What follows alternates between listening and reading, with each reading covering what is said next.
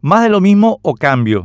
La Asociación Nacional Republicana, ANR Partido Colorado, realiza su campaña para las elecciones generales pretendiendo que contiene dentro de sí la enfermedad y el antídoto, y nos pide que le votemos por eso, porque promete ser oficialismo y oposición al mismo tiempo, repitiendo una vez más la fórmula con la que logró bastante éxito en los últimos años. La pregunta es si esa fórmula que benefició a los colorados nos benefició a los paraguayos en general. Existe un consenso acerca de que nuestro país se ha desarrollado relativamente bien, sacando a cientos de miles de compatriotas de la pobreza extrema desde Nicanor Duarte Fruto en adelante. Pero también existe consenso sobre que hay demasiados paraguayos todavía sufriendo la pobreza y sobre todo sobre que el Estado no nos sirve bien a los comunes. La razón por la que el Estado no nos sirve bien a los comunes y por la que hay todavía demasiados paraguayos sufriendo pobreza la evidenció estos días Santiago Peña, candidato colorado a la presidencia de la República. El Estado es del partido, sirve al partido y en consecuencia excluye de los beneficios del crecimiento a quienes no se someten al partido colorado. Santi confesó la pura verdad.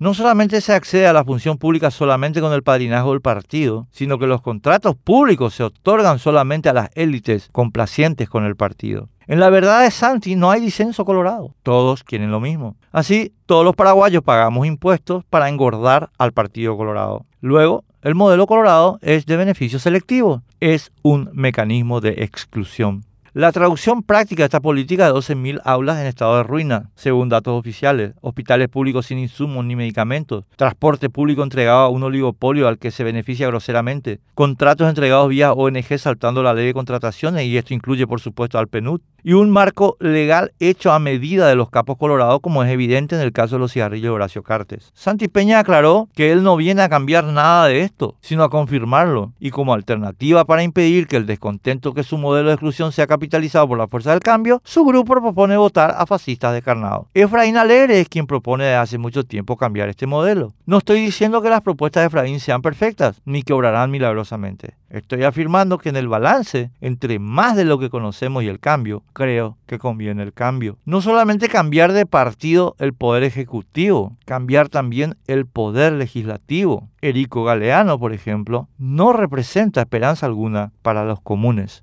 sino solo para sus correligionarios.